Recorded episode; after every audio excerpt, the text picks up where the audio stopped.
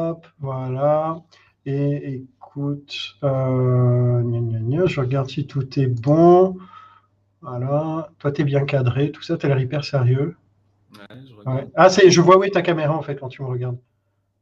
Non, bah là, tu me regardes pas, je le vois ça. Je, je- Non, tu, tu regardes quoi? Ah, on est peut-être live, effectivement. Ouais, Oui, euh, on est live normalement. Donc, si vous nous entendez, si vous nous voyez, n'hésitez pas euh, à mettre un petit commentaire. Ce serait chouette. On va faire le petit sound check.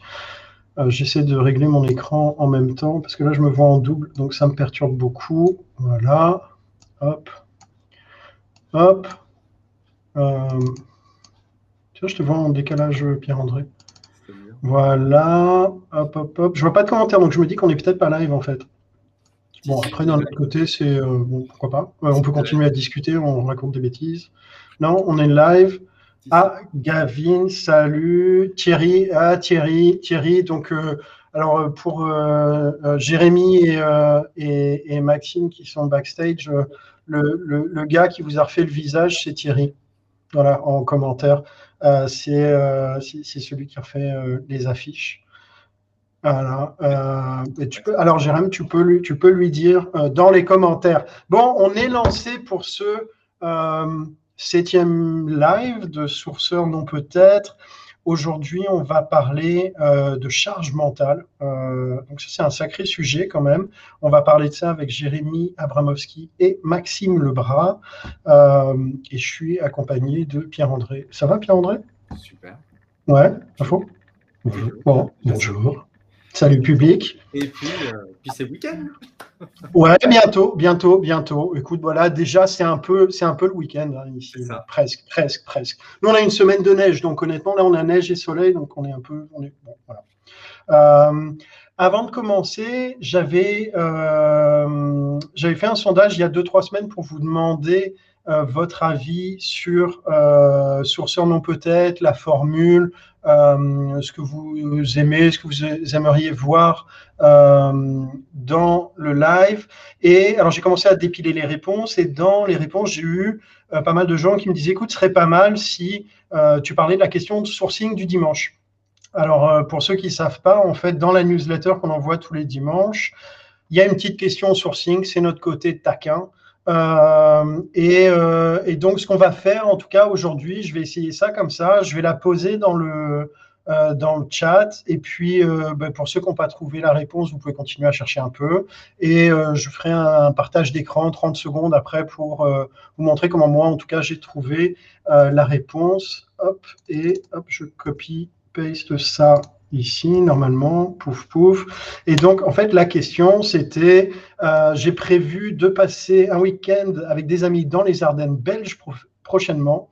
Il y a là-bas une statue d'un célèbre Godefroy. Son nom de famille est une recette avec des légumes. De qui sa mère était-elle la nièce? Donc voilà, euh, vous avez une petite dizaine de minutes. Pendant ce temps-là, euh, je demandais à Pierre-André s'il a quand même lu la newsletter de dimanche dernier. Oui. Tu vas me dire oui, je pense pas. Ah, je suis surpris. Non. Et euh, écoute, qu'est-ce que qu'est-ce que tu as retenu comme, euh, comme article? Qu'est-ce qui t'a plu, qui t'a ou pas plu d'ailleurs au demeurant? Alors, il y a bah déjà il y avait deux articles en français, c'est rare, donc c'est cool. Ouais, alors d'ailleurs, pardon, je fais une incise. Si vous voulez publier du contenu, euh, il y a le blog euh, de sourceur.be. Euh, on, on, on, publie votre contenu. Enfin voilà, il bah, faut que ça fasse du sens quand même un peu. Mais, euh, mais voilà, en tout cas, si vous voulez un support pour euh, écrire du contenu, nous, enfin c'est voilà, c'est un des objectifs aussi, c'est de permettre la création de contenu en français parce qu'il y a quand même un peu bah, beaucoup de trucs en anglais. Quoi. Donc voilà, mais je t'ai coupé, je t'ai non, non, mais, non, mais c'est et donc c'est vrai que bon l'article de Benoît, bon, c'est la suite du premier article sur sur le sourcing sur, sur, Google qui est toujours intéressant. En fait, moi, ce que j'aime avec Benoît, c'est qu'au-delà de la maîtrise qu'il a de tout ça. Ouais. Il, a une, il, a une, vraie qualité pédagogique euh, pour l'expliquer et rendre clair des choses qui ne le sont pas forcément. Euh, mmh. Et je trouve que c'est voilà, c'est la, le, comment dire, la, la, vertu de cet article, c'est voilà, de pouvoir rendre des, des, choses très très claires sur le, le X-ray. Et je trouve que voilà, ça vaut le coup de s'y attarder euh, et de mettre en pratique et de pratiquer. Ouais. Euh, parce qu'effectivement, il y a comment dire avec ça ensuite on peut faire les X-rays et s'amuser. Donc le X-ray étant de, le, le, fait de passer donc, euh, au rayon X un nom de domaine, donc ça veut dire grosso modo ces sites de points, ça permet d'avoir toutes les pages référencées d'un nom de domaine. Ouais, tu as toute l'arborescence en fait du, du, site. Et ça, c'est très, très pratique.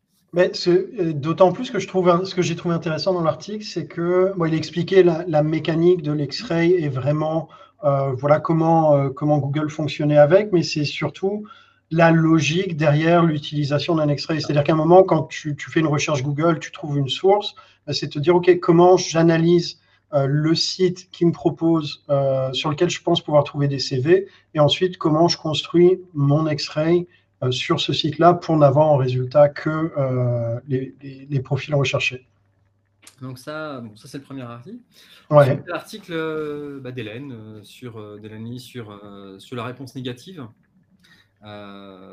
qui était alors qui, qui, est un sujet qui a été effectivement moult fois, moult fois, je dirais, battu, rebattu. Ouais. Euh, maintenant, ce qui est intéressant, euh, c'est que d'une part, elle propose effectivement euh, des, des, clés. Parce que finalement, le fait de dire c'est pas bien de répondre, on sait tous qu'on ne répond pas. Enfin, l'une des premières raisons de ne pas répondre, c'est parce qu'effectivement, ça ne renvoie pas forcément une bonne image ouais. de soi. Parce que finalement, ouais. c'est pas agréable de dire non aux gens. On préfère dire oui. oui ah, c'est pas facile, hein donc, euh, donc voilà, ça, ça pourrait être peut-être un sujet qu'on pourra évoquer. Comment dire, comment dire non euh... Puis évoquer avec Jérémy, euh, Jérémy euh, tout à l'heure et Maxime, euh, sur voilà, l'image dans la charge frontale, il peut y avoir ça aussi, le côté finalement l'image enfin, bon. Et ouais. ça, je trouvais ça intéressant. Et donc, du coup, de donner des clés en disant, bah, voilà, préparez finalement peut-être deux, trois mails qui sont les raisons finalement principales pour lesquelles vous dites non, et puis travailler là-dessus. Moi, je suis, voilà, le, le côté accusé de réception faut en finir avec ce truc-là. Non, mais c'est bien accusé réception, mais accuse réception, c'est pas une réponse, quoi. Ouais. Bref, je trouve, ça très bien qu'on puisse revenir là-dessus. Je pense qu'on fait pas, enfin, voilà, on fait jamais. Ouais. Après, c'est vraiment, ça, c'est quand même un truc difficile dans, dans le métier de recruteur, c'est qu'à la base, tu fais ce métier-là parce que tu aimes bien discuter avec des gens, faire des rencontres, etc. Mais euh, alors, tu te prends quand même des tripotés de non, déjà. Ça veut dire qu'il faut accepter aussi de s'en prendre. Et, euh, et, et, dans l'absolu, tu, tu, tu, en renvoies aussi pas mal, puisque euh, sur le nombre de candidats, enfin, il y a généralement un seul élu, euh, un ou une. Euh, donc, donc ouais, c'est pas évident. Et ça demande aussi, je pense, beaucoup de tact, parce que, bah parce que tu, tu, dis non à quelqu'un. Donc forcément, tu, enfin, voilà, tu, peux, tu peux heurter les gens, etc. Donc c'est pas évident. C'est pas évident. Je sais que ah, cette technique. Vas-y, ouais. Non, c'est jamais évident c'est jamais évident. Et, euh, et puis c'est vrai que ça, ça, demande, on va dire, euh, au-delà de ça, euh, de réfléchir à quels sont mes flux entrant, sortant, pour pouvoir effectivement bah, prévoir des mails. Parce que finalement, une, une réponse à une candidature, d'ailleurs, il a dit, une candidature spontanée n'est pas la même chose qu'une réponse à annonce. Ouais. qui a une cooptation. Il y a, je dirais, des réponses qu'on peut faire, on va dire, par mail, effectivement, par exemple sur des, euh, des réponses, je dirais, de, où il n'y a, pas eu de, a pas eu de préqualification. Il y a ensuite la réponse après préqualification, là c'est plutôt un call en général. Ouais. Et tout ça demande quand même de, euh, pouvoir argumenter un candidat. C'est pas toujours simple. Mais tu fais comment, toi, par exemple? Euh, moi, en fait, j'ai tendance à. Euh, si je dis non, c'est qu'à un moment, ça colle pas au brief. Alors, quand je dis que ça colle pas au brief, ça veut dire quoi? Ça veut dire qu'en fait, alors, ça, c'est des méthodes d'interview, mais euh, je demande y a, euh, je parle pas des négatifs. Les négatifs, en général, je dis, bah, voilà, par rapport à ce que, moi, ce que je recherche, quand je, les rares fois où je passe une annonce, par rapport à ce que je recherche, bah, ça ne correspond pas parce que voilà ce qu'on me demande et vous, je ne retrouve pas, je retrouve pas chez vous. Ouais. Euh, l'autre, euh, l'autre approche, quand c'est du retour, euh, du retour, on va dire, direct, c'est dire, voilà, par rapport à ce que l'on recherche, par rapport au projet de mon client, parce que finalement, on, porte, on est détenteur en, en tant que recruteur d'un projet ouais. client, on analyse les écarts.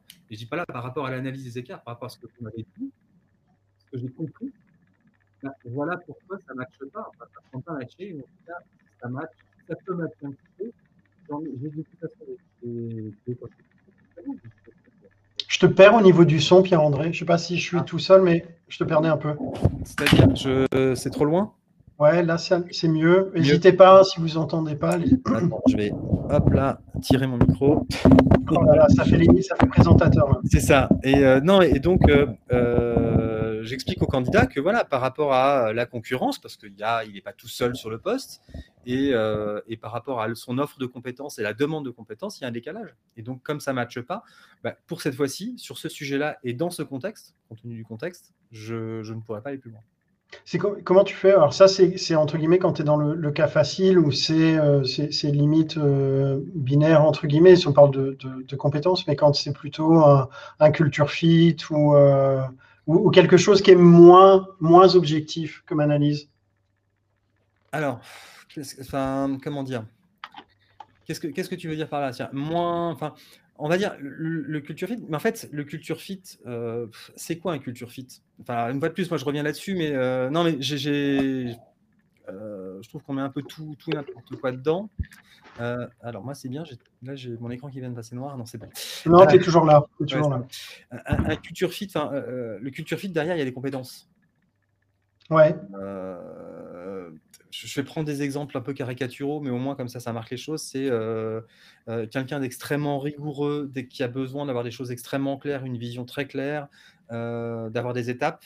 L'emmener dans, dans, une structure qui est en changement, en mouvement, où la vision n'est pas claire, c'est l'envoyer quelque part au casse-pipe. Et c'est lui dire, à un moment, je ne peux pas, même si le poste vous matchez par ailleurs, on va dire, il y a toutes les cases entre guillemets cochées, mais mmh. la, condition d'exercice, n'est pas, n'est pas relevante. Enfin, en tout cas, euh, là, je sais que je le mets sous contrainte. Et si je mets quelqu'un sous contrainte, logiquement, sa performance euh, décroît. Ok. Enfin, et donc, euh, et ça, ça le fatigue. C'est fatigant. C'est-à-dire que si je me mets sous contrainte, je peux me mettre sous contrainte un temps, mais je peux pas le maintenir, on va dire, sur du long terme. Ouais, ok. Et donc, je sais que là, je, vais, je, risque, je, je, je, le mets en risque, et je mets aussi en risque mon client, bien évidemment. du coup, bah, je leur explique et je dis voilà, voilà pour, et voilà pour cette raison, ça n'ira pas plus loin. C'est parfois effectivement, on se dit ouais, mais je suis pas d'accord. Ok, mais c'est comme ça. Mmh. Moi, je prends pas le risque. Non, non, mais il y a un moment, c'est je prends pas le risque, effectivement. Je le refuse. Ça va, ça va. Un, autre article? Euh, alors, il y a un article qui m'a beaucoup plu euh, sur euh, les. en fait, il y a deux autres articles qui m'ont beaucoup plu, mais il y en a un. il y en a un parce qu'en plus, je suis en train de le vivre en ce moment. J'ai un client qui fait ça. C'est envoyer les questions aux candidats avant son entretien pour qu'il puisse préparer.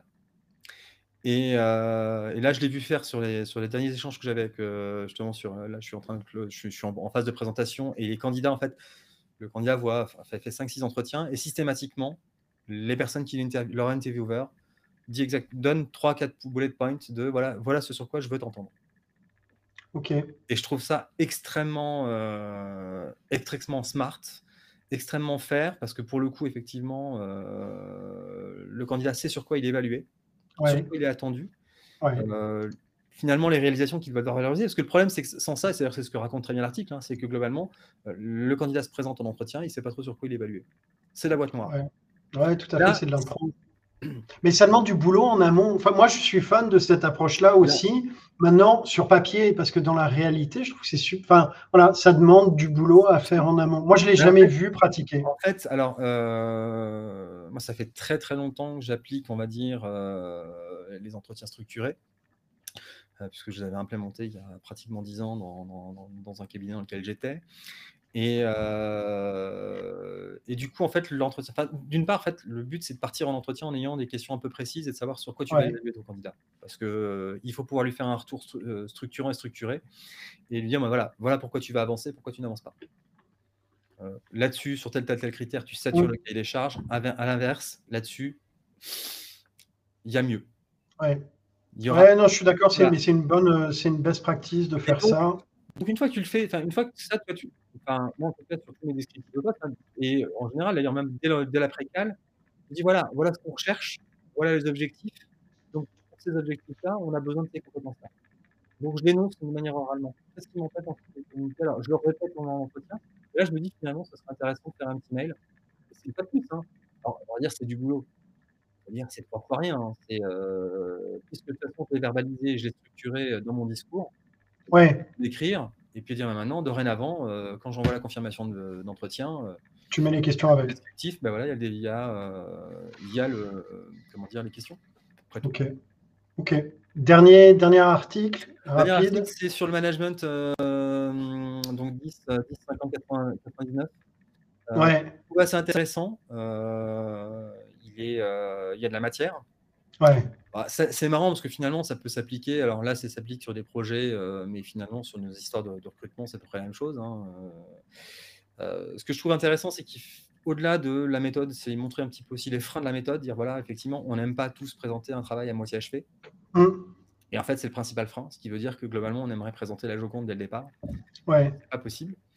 Euh, et que si on ne le fait pas, eh bien, on risque, euh, comment dire, on risque effectivement d'aller dans le mur.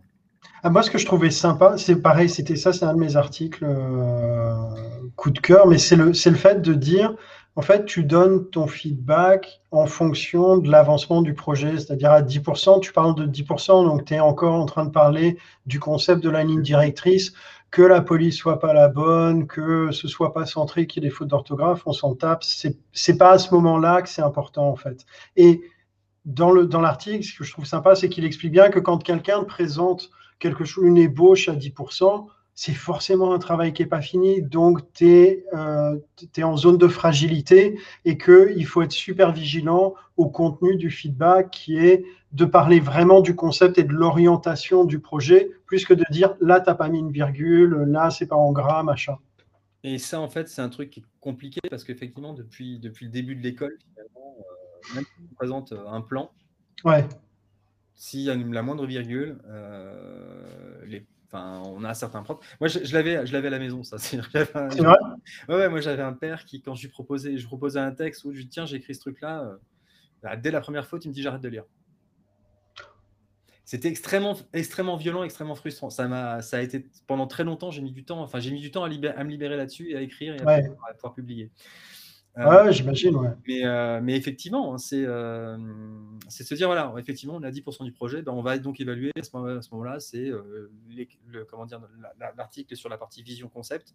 Ouais. À 50%, on est effectivement, on commence à être sur des choses un peu plus structurantes, mais c'est pas le produit fini effectivement, quand on a 99, on peut corriger les fautes d'orthographe et éventuellement se dire, maintenant, bah le, bandeau, le bandeau, là, je veux rouge et pas vert. Quoi.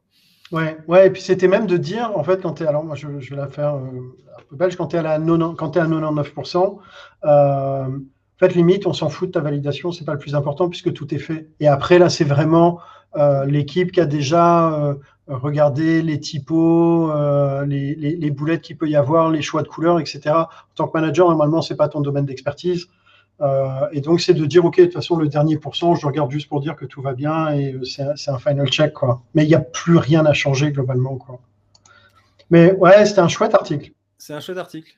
Et euh, mais bon, une fois de plus, hein, on est sur des problématiques effectivement de process itératif. C'est marrant, ça fait, penser, ça fait beaucoup penser à la cycle en V, cycle en V version et agile quoi, pour, pour les développeurs. Mais effectivement, on est là-dessus. Quoi. Ouais. Euh, et, une fois de plus, on en est encore sur des problématiques de feedback et de partage. Et c'est vrai que ça me fait réagir un petit peu. Là, je vois le, commentaire de Josué qui vient de passer. Euh, la, partie, la partie des entretiens structurés. Effectivement, entretien structuré, ça veut dire qu'au départ, on définit, on se définit, on va dire, une matrice de compétences. Et cette matrice de compétences, on le fait tous ensemble. C'est-à-dire qu'on le fait avec le hiring manager et les personnes impliquées. Euh, sinon, si c'est moi dans mon coin, ça sert à rien. Parce qu'en fait, c'est de s'accorder sur quelle définition on donne à la compétence. On cherche quelqu'un qui a, euh, admettons, une dimension, une dimension commerciale. Qu'est-ce que c'est qu'une dimension commerciale chez nous? Est-ce que c'est de la chasse? Est-ce que c'est de l'élevage? Est-ce que c'est les deux? Dans quelle proportion Etc. Mais de pouvoir effectivement un maximum, je dirais, éviter euh, l'équivoque. Parce que finalement, l'équivoque, c'est le flottement, c'est à peu près. Ouais. Et l'à peu près, en fait, bah, c'est ce qui fait qu'au bout d'un moment, on a un malentendu. Pierre-André, il faut qu'on avance. On est à 18, presque 18 et des pichenettes de minutes. Euh, alors, pour, pour, ceux qui ont vu, tiens, mais je peux faire ça en fait, c'est chouette. Bim, est-ce qu'on arrive à voir? Waouh, super. Donc, ça, c'était la C'est magnifique ça. Euh, c'était la question sourcing euh, du dimanche. Je vous montrer comment on trouve la réponse. Alors, hop, vous me laissez une petite seconde. je crois que ça, normalement, je ne vais pas faire de Bêtise. Ouais, top. Euh, voilà, donc là, vous voyez mon super onglet euh, Chrome. Alors, la question, c'était, je vais passer un week-end avec des potes dans les Ardennes belges. Il y a une statue d'un célèbre Godefroy. Son nom de famille est une recette avec des légumes. De qui sa mère était-elle la nièce? Donc ça, c'est une très grande question. Donc, moi, pour trouver, perso, ce que je fais, je tape, je suis flemmard, donc je tape Godefroy, Ardennes, belge, statue. Je regarde ce que ça me donne. Donc, je vois des statuts euh, du gars. Euh, je vois qu'il s'appelle Godefroy de Bouillon. Donc je me dis, tiens, bouillon, j'ai une confirmation parce que généralement c'est fait avec des légumes. Hop, donc je fais Godefroy bouillon. Hop. Je tombe sur une page en anglais ou en français. Je choisis le français pour voir qui était quand même ce gars. Euh, c'est un chevalier franc, duc de Basse-Lotharingie. Enfin voilà, donc c'est un duc aussi au passage. Et euh, en scrollant, je vois sur sa bio qui était sa mère, qui s'appelle Ide. On va dire Ida euh, de Boulogne, parce que I2 d'Ardenne, je sais pas, c'est pas top. Et donc je clique dessus, je tombe sur son profil, je regarde, et dans à la cinquième ligne, je vois qu'elle est également la nièce du pape Étienne IX. Voilà, voilà. Et donc, euh, merci Pierre-André pour euh, ce petit passage de Geshpati, Étienne, Étienne. Euh, donc, la réponse était Étienne 9.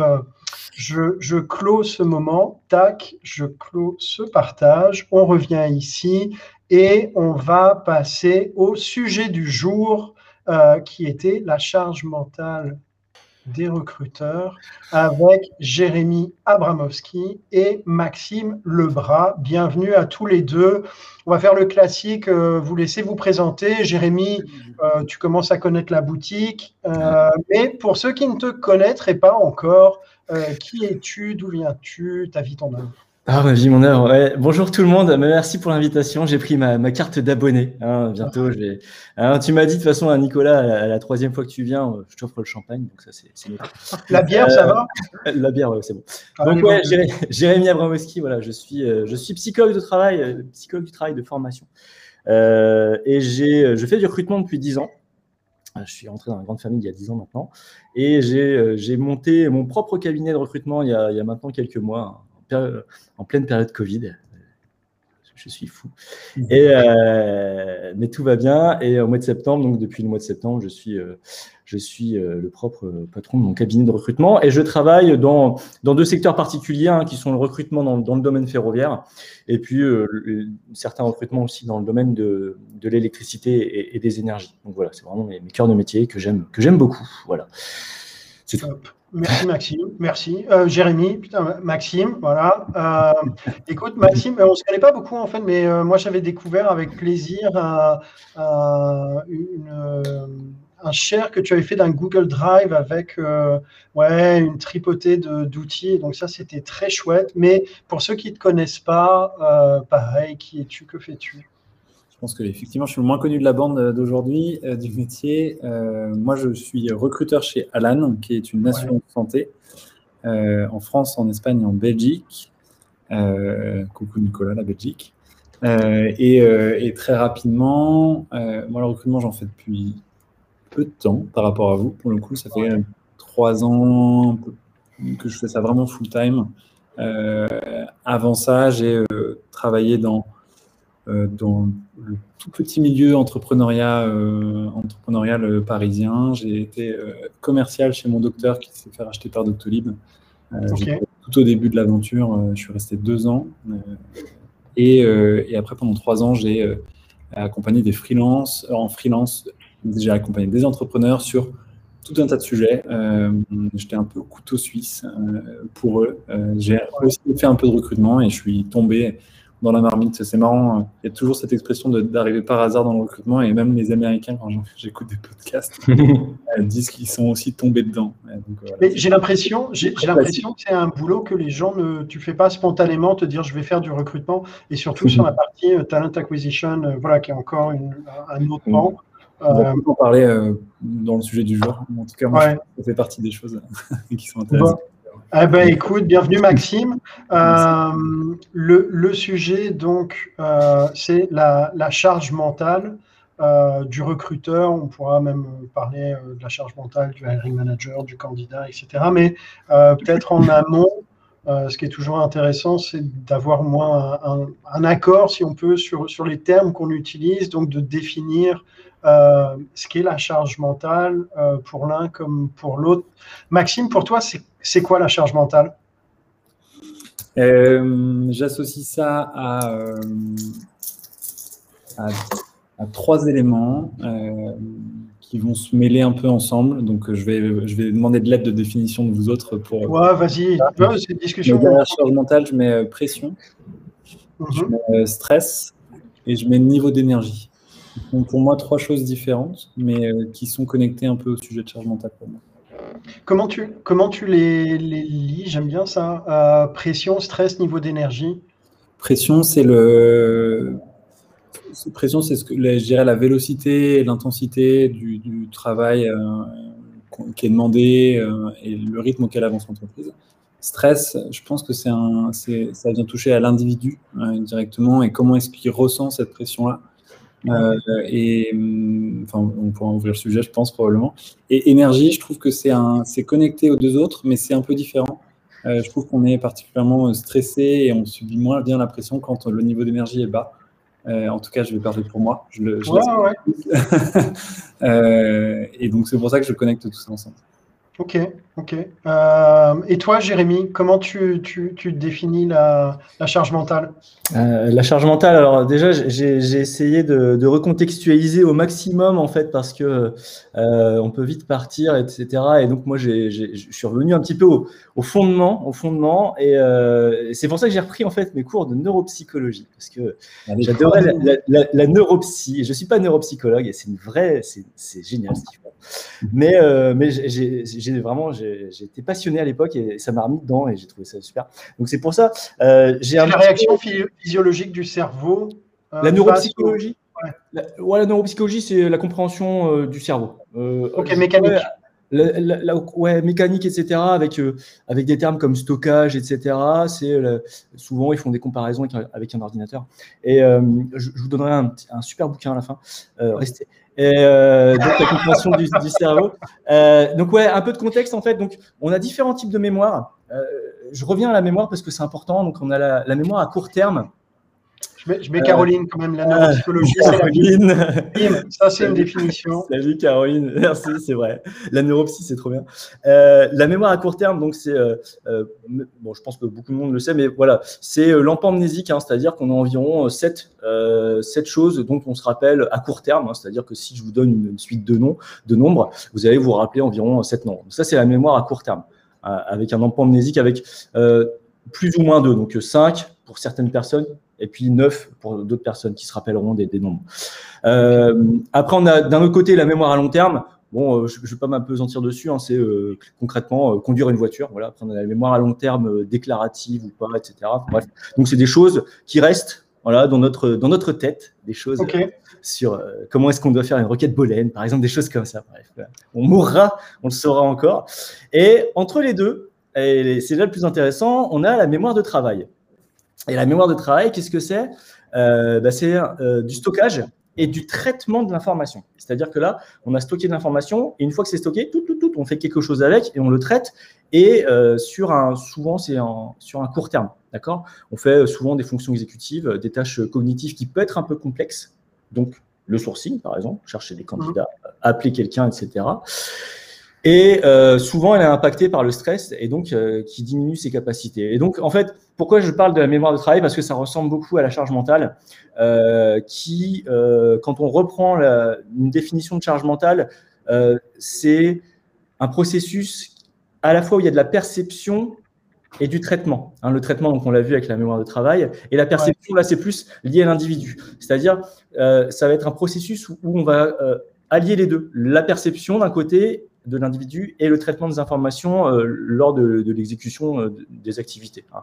Et euh, clairement, tu as, de la charge, de la charge mentale partout. quand, tu, quand tu sources, tu as de la charge mentale. Quand tu appelles un candidat, il y a de la charge mentale. quand tu en fait, la vie, c'est de la charge mentale. La, vie, c'est de la charge mentale. Après, elle à différents niveaux. C'est ça. C'est ça qui est important. Et, et, plus, plus, plus tu fais des choses et plus tu, tu, tu encombres ton cerveau, et plus la charge mentale elle va avoir du mal, comme la RAM de ton ordinateur.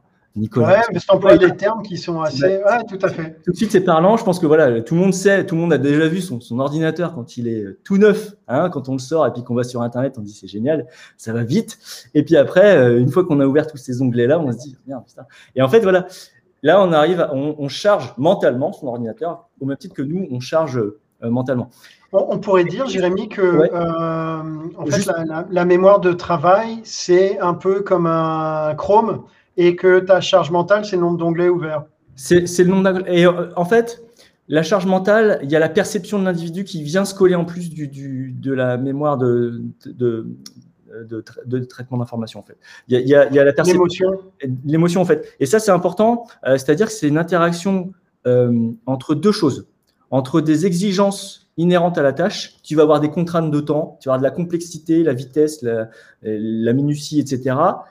Et aussi et là, c'est plus propre à l'individu, donc des capacités de traitement euh, par rapport euh, qui, est chargé de, l'exécuter. Hein. C'est-à-dire que euh, concrètement, un individu qui n'a pas l'habitude de faire du sourcing, la charge mentale sera beaucoup plus forte que quelqu'un qui a déjà l'habitude, qui a déjà ses, habitudes, etc. D'accord? Donc il y, a aussi ce système d'habituation, d'habitude, qui fait que la charge mentale diminue de plus en plus. C'est un peu comme euh, quand tu apprends à conduire, euh, tu conduis une heure, tu es épuisé. et euh, bon, voilà, quand ça fait 10 piges que tu conduis, tu roules une main. voilà, ouais, c'est ça, tranquille. Ah, c'est ça. Voilà, tu vois, comme ça. Voilà, et en fait, j'en arrive en fait à la surcharge mentale. La surcharge mentale, en fait, là, on, on arrive là, du, au, côté obscur en fait de la charge mentale, c'est-à-dire que là, euh, on, en fait trop, on en a trop, ça va trop loin, ça fait trop de choses, etc., qui viennent se, qui viennent se greffer, qui viennent se, se, se, se mettre dans notre tête. Et, euh, ce que je voulais aussi qu'on comprenne bien, c'est que en fait, cette surcharge mentale, euh, c'est un symptôme. C'est un symptôme de, de quelque chose qui va pas, qui va pas bien dès le départ, en fait, qui, qui, qui n'a pas été bien fait dès le départ. Ça peut être plein de choses, mais bon, bref, on va, on va en discuter. Mais... Ouais, donc, en gros, il y a une, tu, fais le distinguo entre la charge mentale, qui peut être une euh, euh, limite une unité de mesure, un paramètre, et la surcharge mentale, qui là, elle, euh, est, un symptôme. Ou, et je, pense qu'il y a effectivement, tu vois, moi, je, fais la confusion entre la charge mentale, à laquelle j'associe directement la notion de, de, surcharge ou de truc pesant. j'avais fait des recherches, j'avais trouvé cette citation qui disait la charge mentale, c'est un cocktail fumant qui mélange l'envie de bien faire, l'objectif de performance et la pression du temps. Euh, mm. Mais pas forcément, en fait, c'est plutôt la surcharge mentale euh, qui ferait ça. Toi, euh, Maxime, ça, te parle, cette définition? Ouais. Ouais. Mm.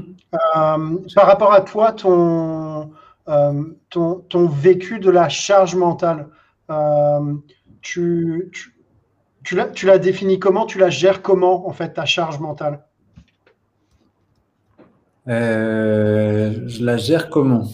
Euh, Déjà, si j'arrive à la gérer, c'est que, c'est que je l'envisage comme une gestion et que je, suis capable de dire, euh, effectivement, là, ma bande, ma bande de cerveau, elle est, elle est pleine, pas pleine, etc. Ce qui est dur avec la charge mentale, je pense que c'est quand on, quand on est en surcharge, c'est, chaud de gérer la charge mentale. Donc, c'est bien.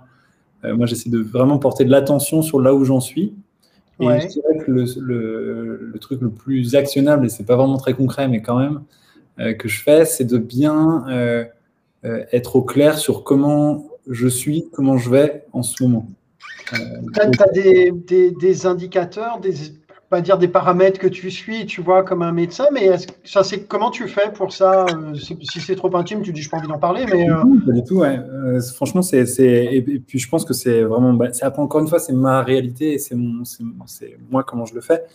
Euh, moi, je suis, assez. Euh, quand je deviens impatient, clairement, c'est que j'ai j'ai plus la bande passante j'ai de, de, cerveau pour euh, euh, qu'on continue à discuter, qu'on continue à s'écouter, etc. que je continue à écouter et que je continue à discuter. et du coup, je, me montre impatient. Et bon, moi, je gère je, garde ça pour moi la plupart du temps, et du coup, ça me rajoute de la charge mentale en plus avec euh, le débat qui se fait à l'intérieur de ma tête. Euh, mais en tout cas, ça, c'est l'impatience, quand elle vient, c'est un premier signe que wow, euh, là, mon niveau d'énergie, il est peut-être pas suffisant, mon niveau de stress, il est trop important, et peut-être la pression, bah, genre, il y en a un peu trop. par moi, par rapport à mes trois critères qui sont pas du tout scientifiques pour le coup.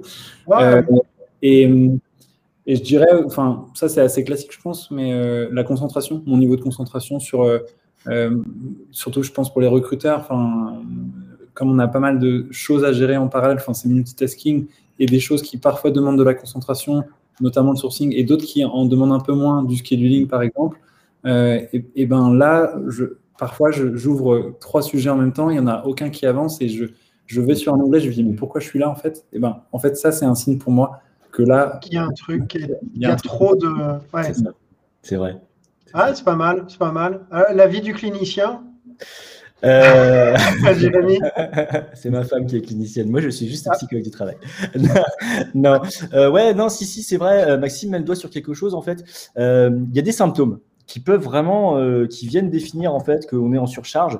C'est l'épuisement psychique, l'épuisement physique, la nervosité aussi, une grande nervosité par rapport à d'habitude, euh, des absences et des trous de mémoire. Mais, clairement, Maxime, c'est ce qu'il dit. Voilà, euh, il ne sait plus où est-ce qu'il en est. Et quand il est arrivé là, il se dit bah, euh, qu'est-ce qui s'est passé entre temps Mais des plus grosses absences, hein, pour le coup. Irritabilité, des passages pas comme dans le film The Hangover. Non.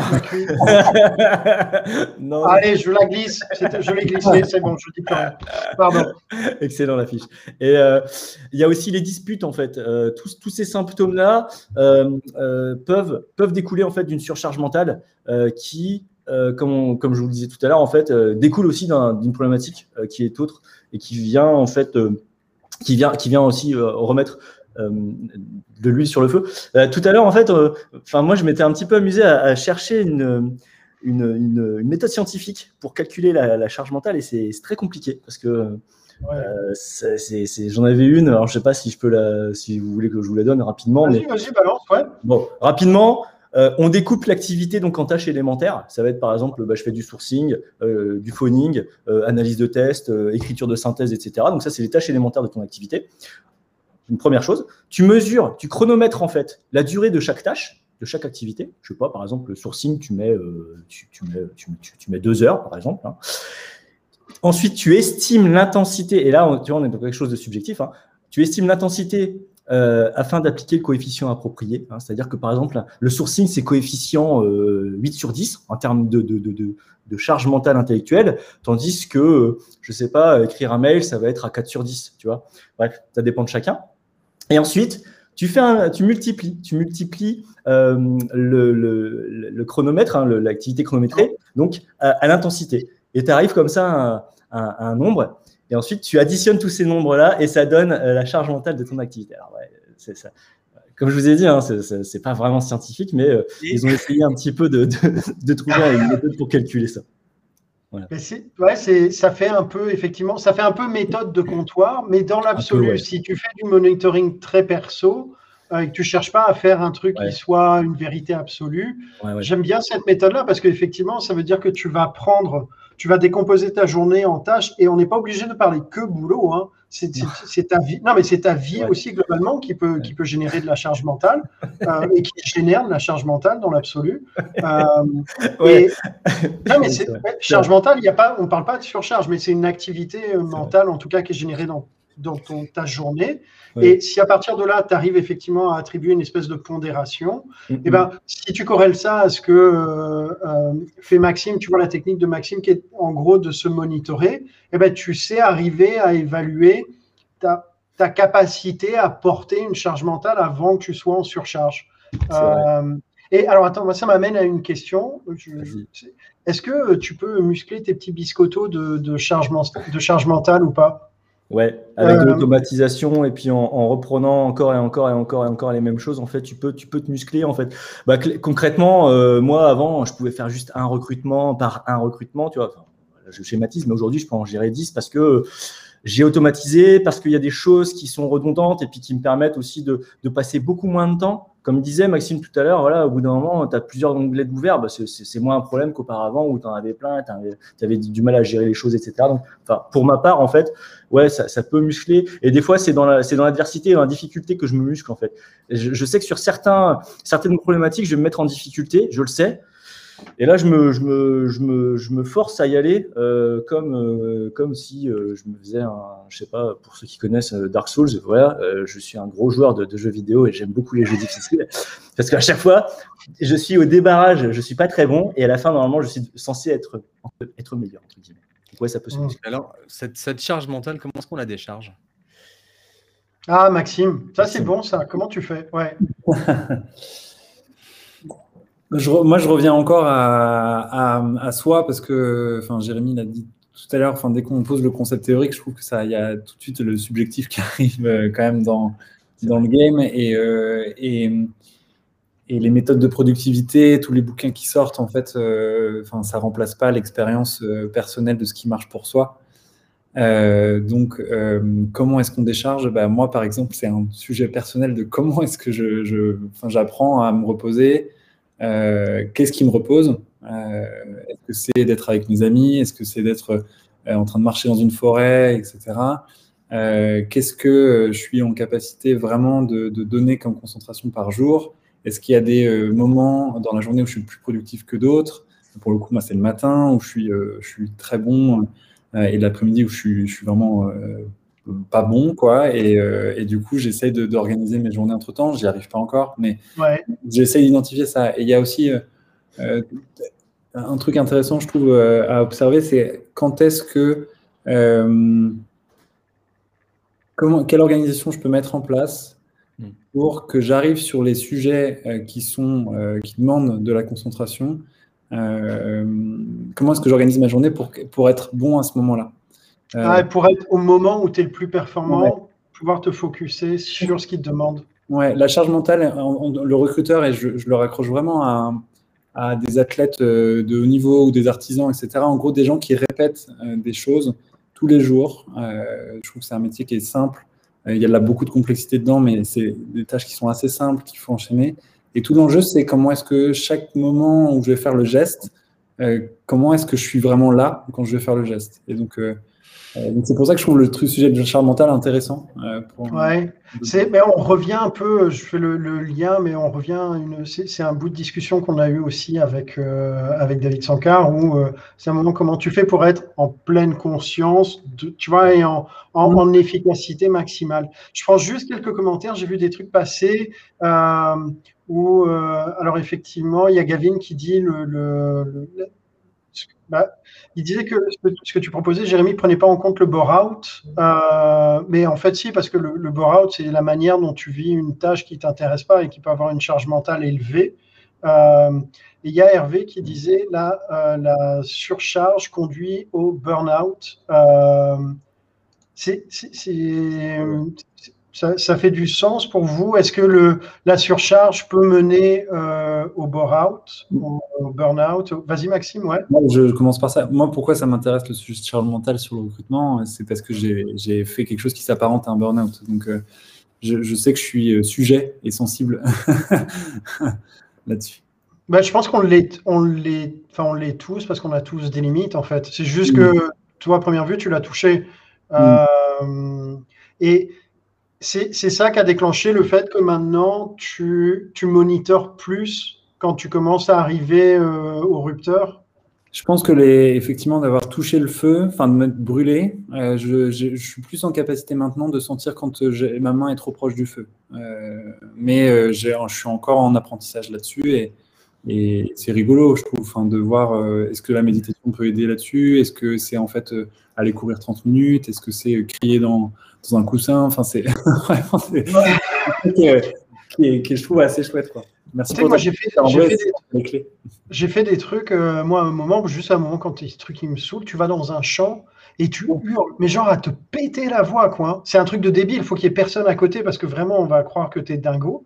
Euh, mais c'est un côté hyper libératoire, quoi. Euh, et, et tu, tu, tu, fais sortir des trucs, quoi. Moi, maintenant, je fais ça avec mes gosses, en fait. Comme ça, eux aussi, ça, ça les décharge, tu vois.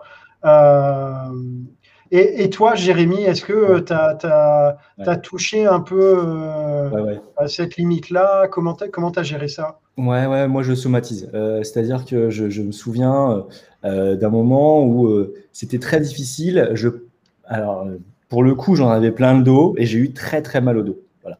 J'ai eu très très mal au dos.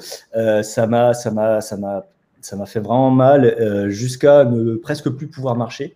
En plus, c'était une journée où on allait à Disneyland à l'époque euh, avec les enfants et tout ça, donc j'étais, j'étais pas marcher à Disneyland, c'est, compliqué. C'est compliqué, ouais. Ouais, mais vraiment là, ouais, j'ai, ça m'a, ça m'a montré que j'étais pas, j'étais pas un surhomme en fait. On n'est pas, même si on fait des fois des choses vraiment, on sent, on sent fort et tout, finalement, on a quand même nos, nos putains de limites. Et, là, je les avais touchés, ouais, je les avais touchés. Et là, euh, je, ouais, je somatise en fait, je somatise et je sais quand, quand je vais arriver au bout. En même temps, comme disait Maxime, voilà, quand on se connaît bien, à un moment donné, on sait que on, arrive au bout, on est plus performant, on est plus bon, on est plus bon à rien en quelque sorte. On est arrivé à, ce sur ce qu'on pouvait faire.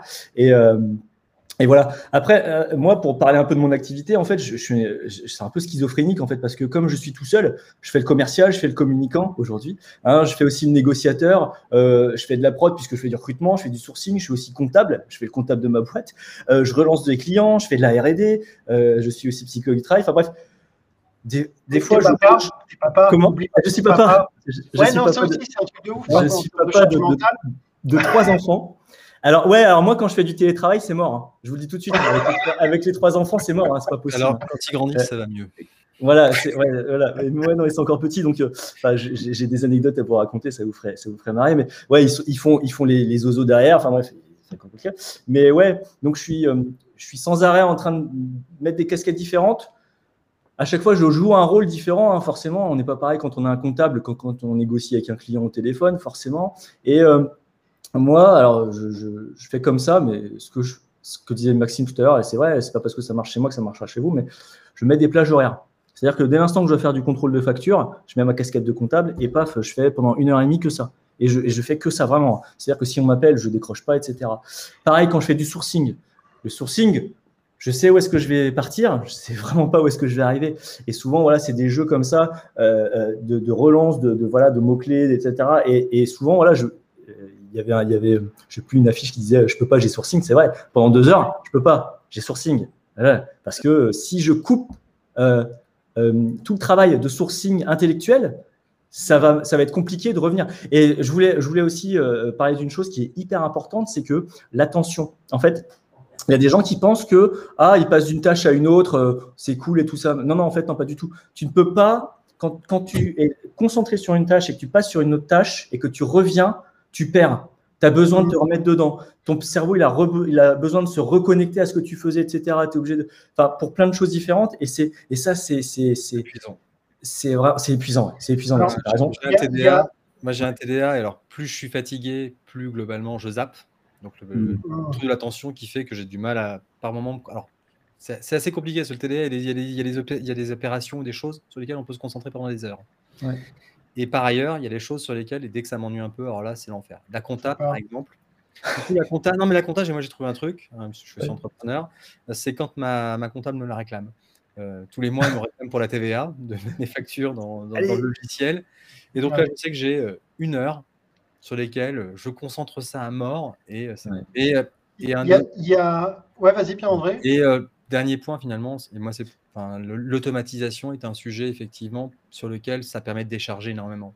Ah ouais. Euh, il y a une méthode, la méthode GTD, enfin moi qui est une méthode, j'avais lu pendant très longtemps, qui est une méthode d'organisation et c'est ranger ta chambre. Enfin, grosso modo, c'est ça, hein, c'est ranger ta chambre. Ouais. Et euh, bah ouais, ça fonctionne. Enfin, en tout cas, c'est ce que dit euh, Émilie, qui dit bon, effectivement. Alors, il y a plusieurs personnes en fait qui ont fait des burn-out, hein, donc c'est c'est bien parce qu'en fait, c'est pas un truc qu'on a tendance à dire. Euh, donc, bah, c'est bien qu'on le partage. Moi, perso, mm. j'y suis passé aussi. Donc, euh, voilà. Euh, mais et qui revient, qui dit maintenant, elle fait en sorte que son organisation soit hyper carrée. Donc ça rejoint ce que tu dis, Pierre-André, en termes de d'organisation ou, ou, Jérémy, ce que tu décris, c'est les, c'est aussi un peu les, comment ça s'appelle, Pomodoro, Podoro, Pomodou, douche, Parmesan. ouais, tu vois, le, en fait, c'est ça, tu, tu définis vraiment une zone de temps où tu dis, OK, là, je fais ça. Euh, et je m'y astreins, en fait, et je le fais, je le fais. Et, je... et en fait, quand je, quand, parce que des, en fait, avant, j'avais l'habitude de le faire, et puis euh, je déplaçais, parce que c'est facile, sur Google Agenda, on déplace et tout, puis au bout d'un moment, finalement, on se dit, mais finalement, ce que je devais faire, je ne l'ai pas fait. Et en fait, non, maintenant, je me, je me dis, non, mais tu le fais, point. Tu tu, t'inventes pas des, des, excuses, tu le fais, point. Tu dois le faire, point. Et ça, et ça marche. ça marche sur ah, moi après. Voilà. Moi, y a Alors, ça, c'est une question que je me pose, parce que alors, moi, je sais que, par exemple, j'ai, euh, moi, j'adore être en flux tendu, tu vois. Je, je, je, fais plein de trucs et je suis sur plein de fronts à la fois. Donc, c'est une vraie question. Euh, est-ce qu'on peut être accro à, à, à, tu vois, avoir une charge mentale euh, euh, tu vois, toujours en tension.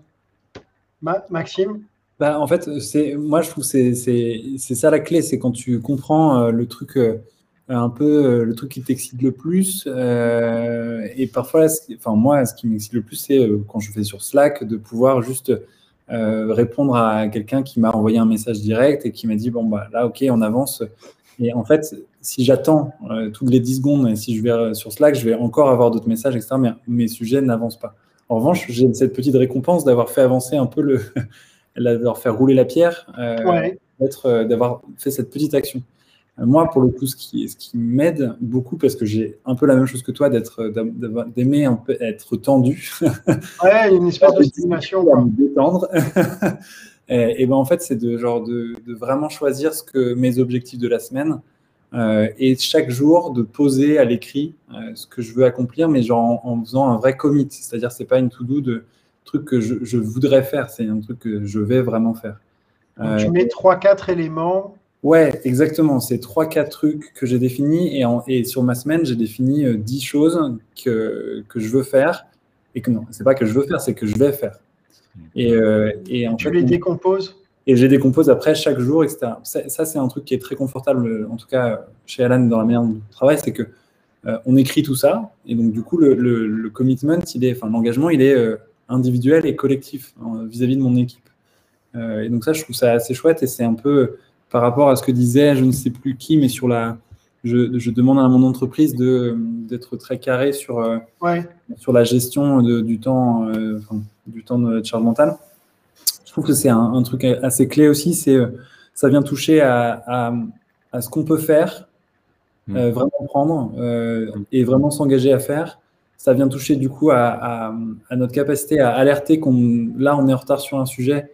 ben, en fait, je vais pas y arriver. Donc, soit je l'arrête tout de suite, je le dépriorise, ou je vous demande de l'aide autour de moi. Et ça, et, et ça répond aussi à ta question, comment est-ce qu'on décharge? Bah, ça, ça, peut être aussi simplement de, question, de questionner l'équipe sur, sur est-ce que c'est la prio et est-ce que je peux avoir de l'aide autour de moi. Quoi. Ouais, et c'est d'arriver à le dire en fait aussi. Hein. C'est d'arriver à le dire. Parce que pour peu que tu sois un peu perfectionniste, euh, tu vois, et que tu dises non, non, je vais y arriver, je vais y arriver, c'est avoir la lucidité aussi euh, d'arriver à se dire ok, ça, j'arriverai pas à faire. Ouais. J'ai besoin d'un coup de main. Il y a Mathieu euh, qui reprend, je pense, euh, un peu euh, ce dont tu parlais, Jérémy. Une technique un peu artisanale était d'établir une scorecard en fonction de la valeur ajoutée de chaque tâche, rapportée au temps et à la pression associée. on essaye de donner du sens hein, à, ça. Ouais, Et alors là, on, parle un peu de la, charge mentale et comment on la gère. J'aime bien ce que tu disais au début, Jérémy. Tu disais, c'est la charge mentale, c'est un symptôme. Et mm. Moi, j'aimerais bien vous entendre là-dessus, euh, dans les deux sens, en fait. C'est-à-dire que la, surcharge mentale, pas la charge mentale est un symptôme, mais la surcharge mentale est un symptôme euh, d'une organisation, d'accord? Donc, avoir votre, votre vision là-dessus. Et dans l'autre sens, euh, est-ce que une, une, personne qui, est, qui, qui fonctionne que en surcharge mentale peut créer des symptômes organisationnels? Ah. Bim, Maxime, allez, cadeau. Tiens, hop. Allez, c'est pour toi, patate. Euh, symptôme, symptôme. Ouais, sur le symptôme, c'est difficile à, répondre parce que moi, ce que j'aurais à dire sur le sujet, c'est plutôt associé à une cause. Euh, je trouve que la surcharge mentale, elle vient, elle est souvent liée à une surcharge d'incertitude. Euh, et, et, le recruteur, ce que je trouve, c'est un, on, est toujours à, gérer l'incertitude euh, avec, euh, avec nous-mêmes. Est-ce qu'on va arriver à sourcer à ce profil, contacter à ce profil, avancer assez vite avec, ce candidat qu'on adore et qui a d'autres process en, parallèle? Ce candidat qu'on adore, est-ce qu'il va être apprécié par le manager euh, à qui on va envoyer le candidat? Ce candidat, est-ce qu'il a aussi l'incertitude de son côté? Ce manager, il est flippé parce qu'il se demande quand est-ce qu'on va recruter quelqu'un pour cette équipe? Et il a son incertitude est-ce qu'on va atteindre les objectifs, etc. Et donc, du coup, c'est euh, pas vraiment un symptôme, mais c'est une cause, je trouve. Ouais. Euh, c'est une cause de, génération de, surcharge mentale euh, forte, je, pense. Ok. Jérémy? Je n'ai pas répondu à la question. Voilà. C'est pas grave, c'est pas grave. Euh, tu as donné ton point de vue, ça marche aussi. Ça fonctionne, c'est bon. Non, mais euh, euh, ouais, euh, je vois, l'heure, c'est bientôt, c'est bientôt l'heure. pour ceux qui s'en vont, c'est pas grave, ceux qui s'en vont partiront. On leur en veut pas, Non, mais je, je, je, leur avais dit, moi, je, pour ceux que ça intéresse, pour aller un peu plus loin par rapport au, au, cerveau et tout ça. Après, je réponds à ta question, Nicolas, mais je pense. Vas-y, vas-y. Non, mais si elles sont nulles, tu me le dis. non, non, elle était bien, faudra que tu J'avais, j'ai repris, j'ai repris des termes là, que, que je vous ai un petit peu développés là pour ceux que ça intéresse. Peut-être qu'il y en a qui connaissent dans le dans le chat Hein. Euh, ça s'appelle Dans le cerveau du gamer. Dans le cerveau du gamer, eh ben, euh, c'est écrit par Célia Audan, qui est une, formidable psychologue qui a travaillé chez Ubisoft. Et oui. Et, euh, mais pas que, hein, elle a aussi créé, enfin, aidé à créer Fortnite. Alors, attention, oh. ah je ne joue pas à Fortnite, mais elle a mis en place des procédures pour faire en sorte que le jeu soit on a envie d'y jouer. Je ne voulais, pas dire ce mot-là. Bref, sinon, c'est super intéressant. Euh, elle parle de choses vraiment géniales. Euh, pour tous ceux qui s'intéressent, voilà, euh, vous pouvez y aller. Alors, ça parle de jeux vidéo, forcément, à un moment donné. Mais sinon, ça parle aussi de, du cerveau, etc. Donc, ça, je vous le conseille. Ta question, Nicolas, c'était quoi? Ça va, Jérémy? Bien. tu tu fais du placement de produits. Non, ma, question, ma, question, ma question, c'était, c'était un truc hyper subtil en plus. Alors attends, je vais essayer de reformuler. Euh, c'était en gros, euh, je revenais sur le fait. Ah ben non, maintenant tu m'as demandé de la poser. C'est un symptôme. parce que tout le monde a oublié. un symptôme. Donc, un symptôme. la surcharge mentale, c'est un symptôme d'une organisation. Donc, ok, mais alors, tu vois, quel type d'organisation peut créer ce type de symptôme-là? Et à l'inverse, tu vois, euh, la commutativité du de quelqu'un qui a une, tendance à fonctionner de manière surchargée, comment est-ce qu'il impacte son organisation? Euh, bah, ça dépend de plein de facteurs. Mais euh, déjà, euh, ils avaient fait une étude en fait et ils avaient expliqué que ceux qui étaient plus à même d'être en surcharge mentale étaient des gens qui, qui étaient, alors j'ai plus, j'ai plus les infos, mais qui étaient hyper, hyper rigoureux, qui étaient aussi, il y avait aussi de l'anxiété, enfin voilà, anxieux aussi. Euh, voilà. et contrôle, j'imagine. Perfectionniste et dans l'hyper-contrôle, voilà. Et, euh, et c'est vrai, euh, Maxime disait quelque chose de, de, très juste. Il disait qu'on fait une activité qui est super flou en fait, parce que tu sais toujours d'où tu pars, mais c'est pas toujours où est-ce que tu arrives, puisqu'on ne travaille pas à faire des robinets. Hein. Je sais pas, une entreprise qui fait des robinets, bah, elle fait 10 000 robinets par jour, point.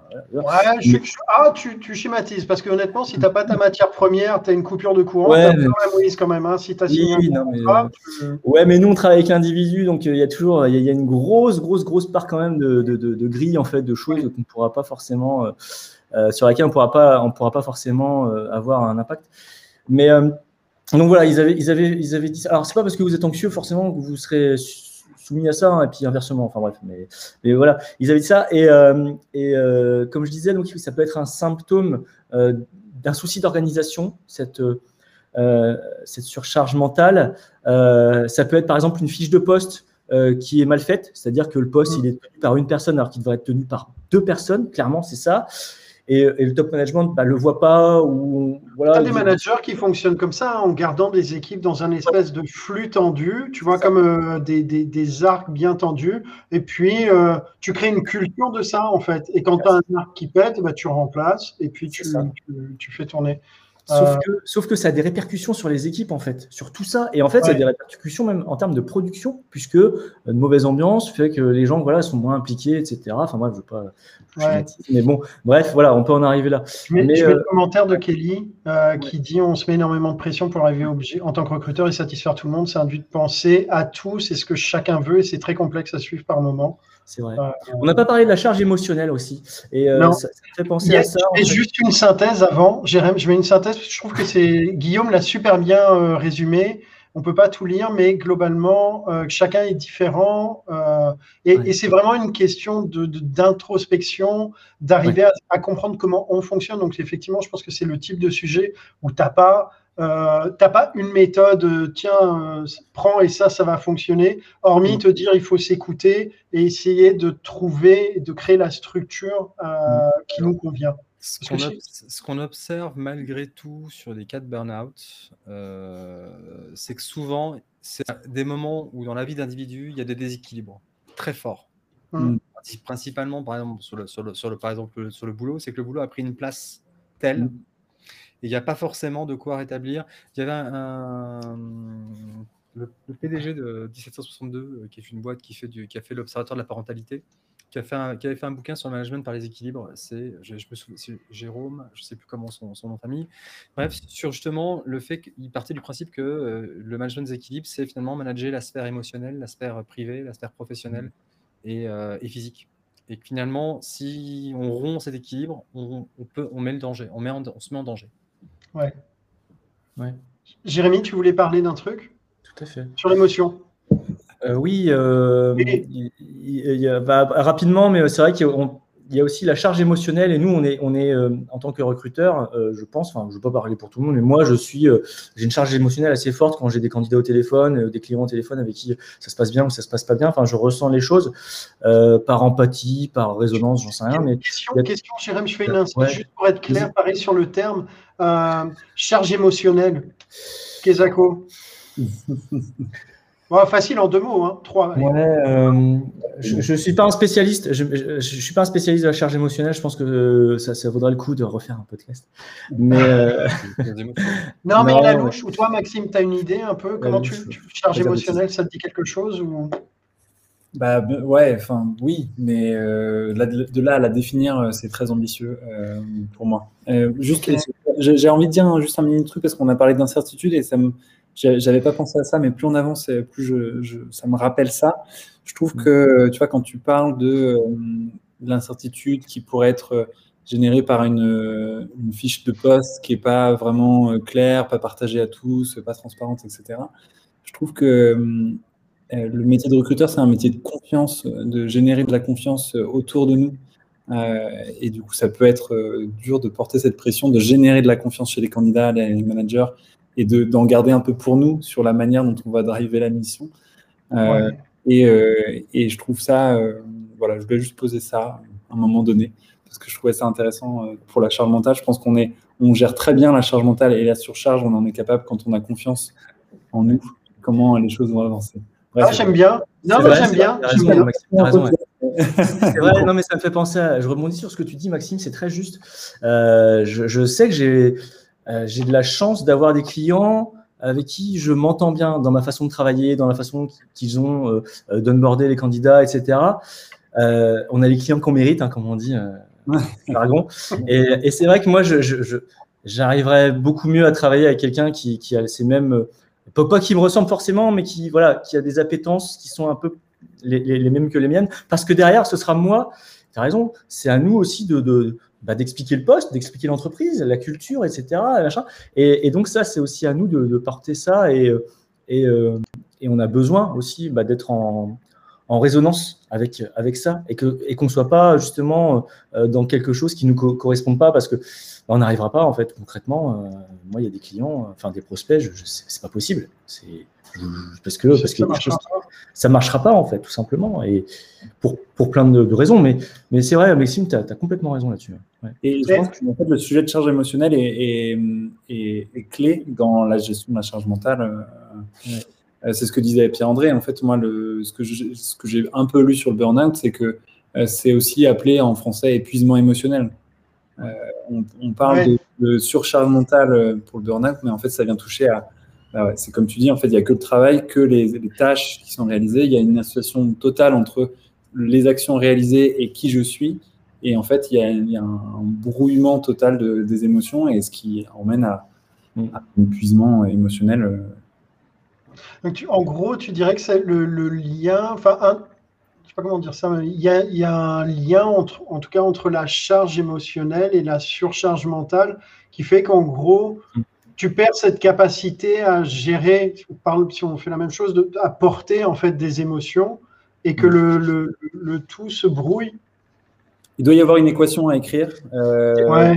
à chaque personne, je pense, euh, avec des coefficients qui changent. Mais je pense que c'est lié, ouais.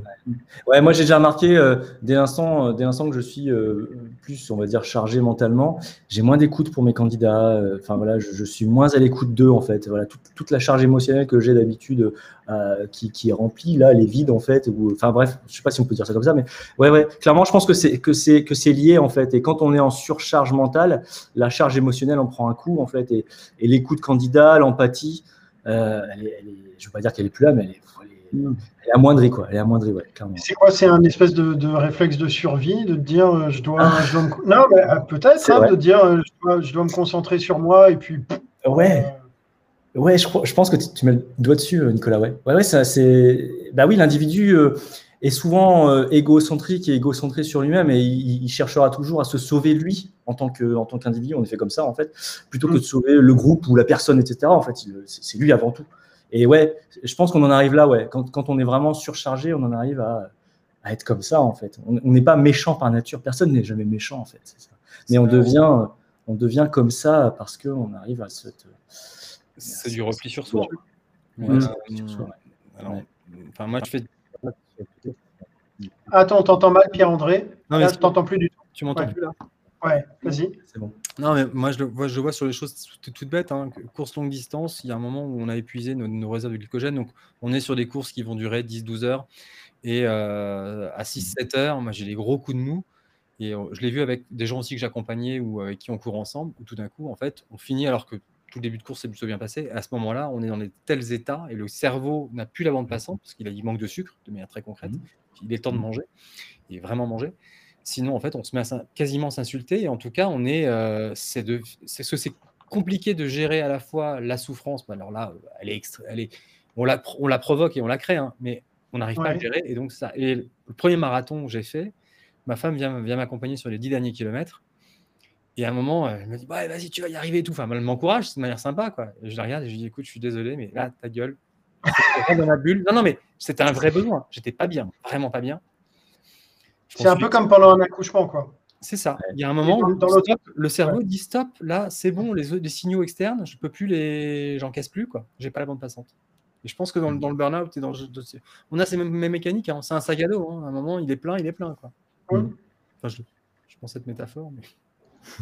Ouais, mais ça fait du sens puisqu'on parle de quelque chose qu'on porte. Alors peut-être sur la, la, charge émotionnelle, on, parle d'empathie aussi.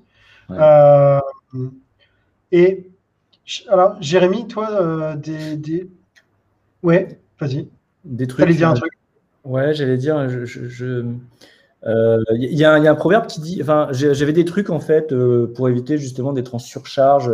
Je vais, alors, encore une fois, c'est pas parce que ça fonctionne sur moi que, que ça fonctionnera sur vous, mais euh, il y avait le fait de marcher parce qu'on est tout le temps sur nos écrans, en fait, tout le temps, on est, on est comme des hamsters en fait qui tournent dans une espèce de boule comme ça, et, et quelquefois ça fait du bien de, d'aller dehors en fait, de marcher dans la forêt. Alors, je le sais parce que euh, j'ai ma femme souvent qui me dit non viens on sort. Je dis mais non elle me dit mais si si si. Et en fait finalement une fois que j'y suis je me dis ah putain on est bien là. Enfin on est bien, on est bien à regarder des choses simples en fait euh, euh, et de se descotcher de notre quotidien, de notre pourrait vraiment. Moi ça me fait du bien en fait parce que je suis quelqu'un qui prend beaucoup de choses en personnel d'un point de vue émotionnel et sensitif en fait voilà au niveau des sons, au niveau des lumières, au niveau de tout, en fait, je prends tout. Et c'est pour ça que quand je travaille, souvent, je me mets dans une bulle parce que je sais que je suis meilleur parlais de flow tout à l'heure, mais voilà, je, vraiment, je mets dans un truc comme ça. Et je sais que souvent, enfin, ça peut me, ça peut me, ça peut me fatiguer. Et le fait de sortir comme ça, ça me permet vraiment de, de, ralentir. Et il y a aussi le, fait aussi de procrastiner. Euh, quelquefois, ça fait du bien. Euh, c'est vrai. Mais vraiment de rien faire. Moi, je, alors c'est compliqué hein, pour moi parce que je, suis toujours en train de penser à un milliard de choses, etc., d'avoir le cerveau comme ça. Mais j'essaye de procrastiner. Alors, j'ai pas de méthode de relaxation, je suis désolé. Mais euh, alors moi j'ai une méthode un peu, ça va être de jouer aux jeux vidéo, voilà, je pose mon cerveau et puis euh, je joue à Doom et puis euh, ça me permet d'être complètement déconnecté de tout et puis de, faire des trucs, tu vois. Mais moi, je pense plus à rien, tu vois, je, je, vraiment je suis complètement ailleurs. Mais, euh, mais ça dépend de chacun. J'ai un truc de neuropsychologue, je crois que c'était un neuropsychologue qui a raconté ça dans une conférence sur l'utilisation des smartphones et l'impact que ça pouvait avoir sur nos cerveaux. il racontait qu'en fait, le cerveau se met en mode, ce qu'ils appellent le mode standard, au bout de 20 minutes d'inactivité d'un être humain. Euh, donc, c'est-à-dire qu'on est. En fait, il reproduit ce qu'on vit pendant la nuit. OK. Vivre pendant la journée si on accepte euh, de, ne rien faire ou de faire rien pendant 20 minutes. C'est-à-dire qu'on ne touche à rien, on, a, on ne joue pas aux jeux vidéo, on ne marche pas, on est immobile. Et en fait, le cerveau va se mettre à activer toutes les zones et euh, il va se produire des connexions un peu genre euh, what the fuck euh, dans nos têtes. Ça va générer des idées, de l'imagination, etc.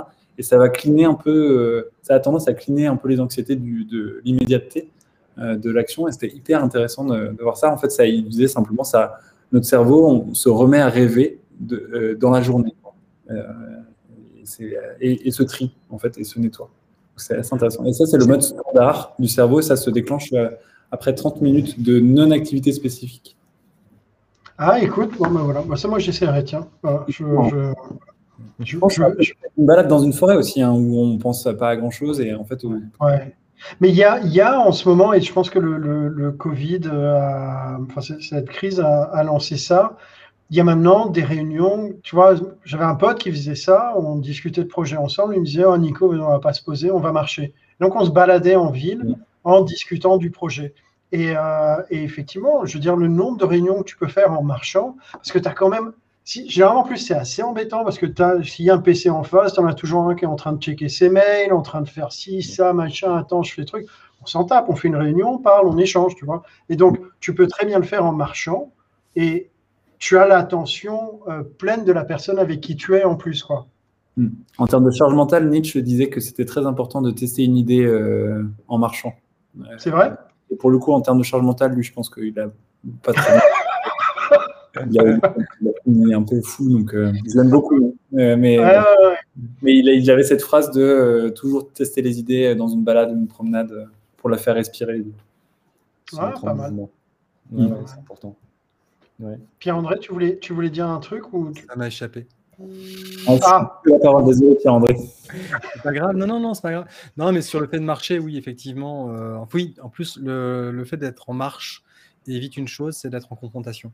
J'en discutais ce matin avec un candidat que je, je coachais et euh, effectivement, le, outre le fait qu'effectivement ça libère la pensée, ça c'est euh, mécanique, mais en plus, mmh. le fait d'être en collatéral et non pas en face à face, euh, évite euh, des approches trop conflictuelles. Donc dire des choses un peu difficiles à quelqu'un, c'est plus facile de le dire quand on marche.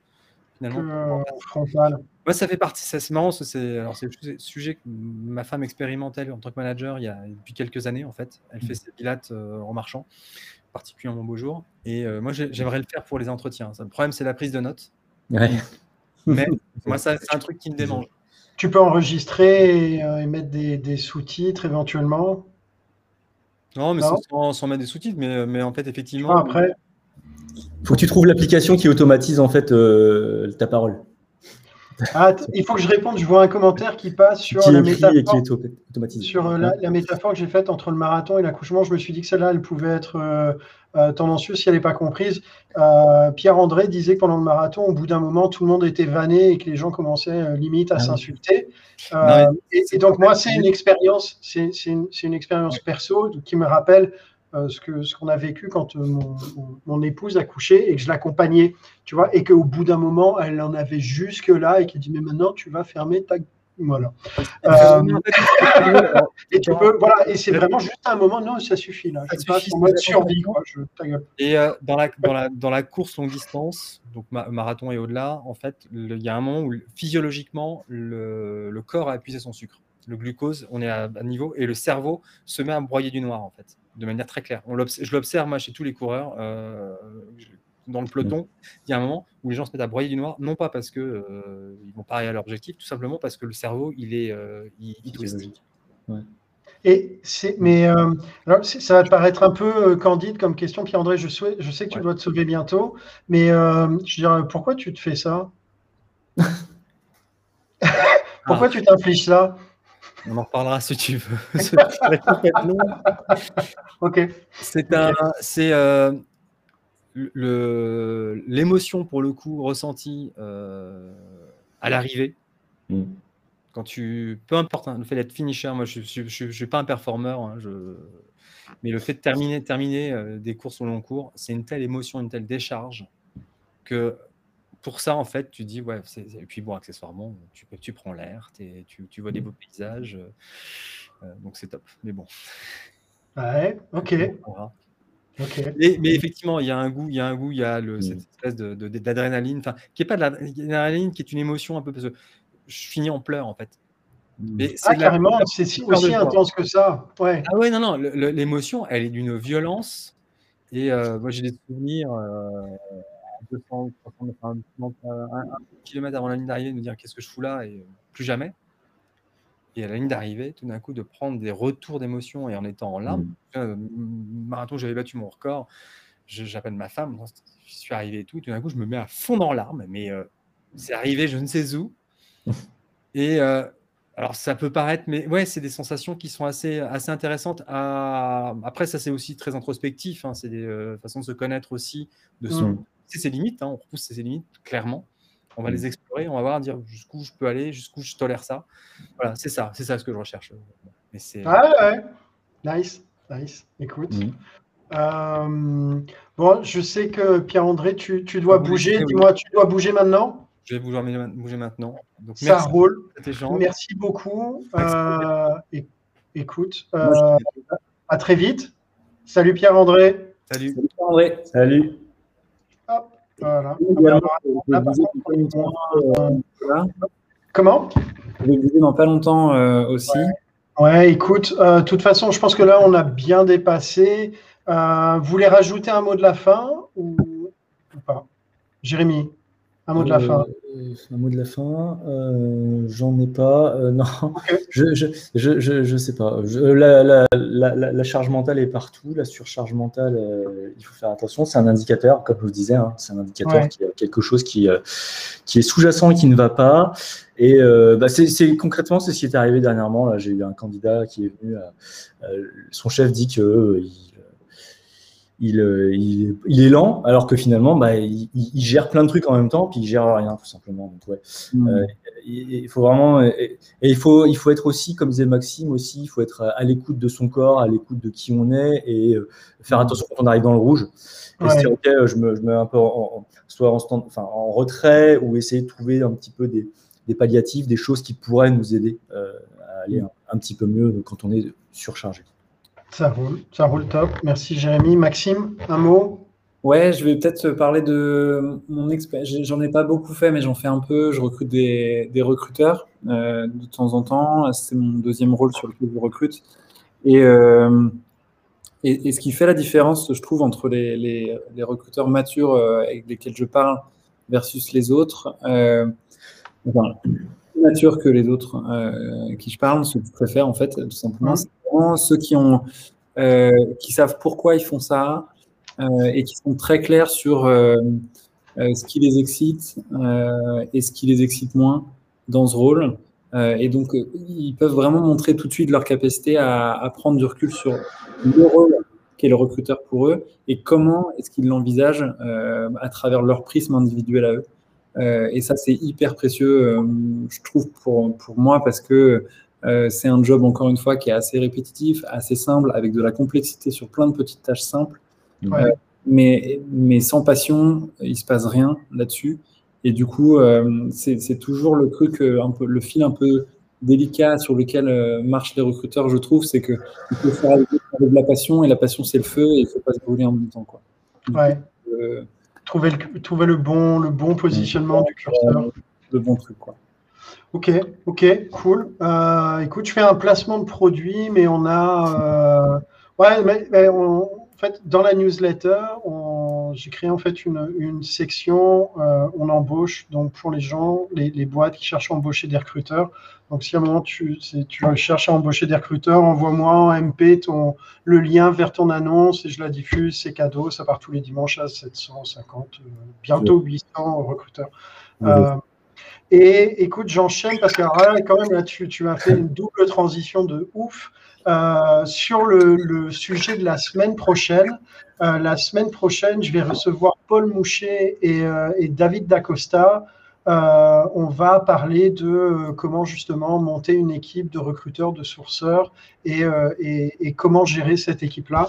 Donc voilà, merci pour la transition, Maxime, c'est parfait. Maxime Jérémy, c'était un plaisir de vous avoir. Merci à, vous toutes et tous euh, de nous avoir suivis. Euh, on va s'arrêter là. Je vous souhaite une belle fin d'après-midi et puis je vous dis à vendredi prochain. Salut tout le monde. Salut tout le monde.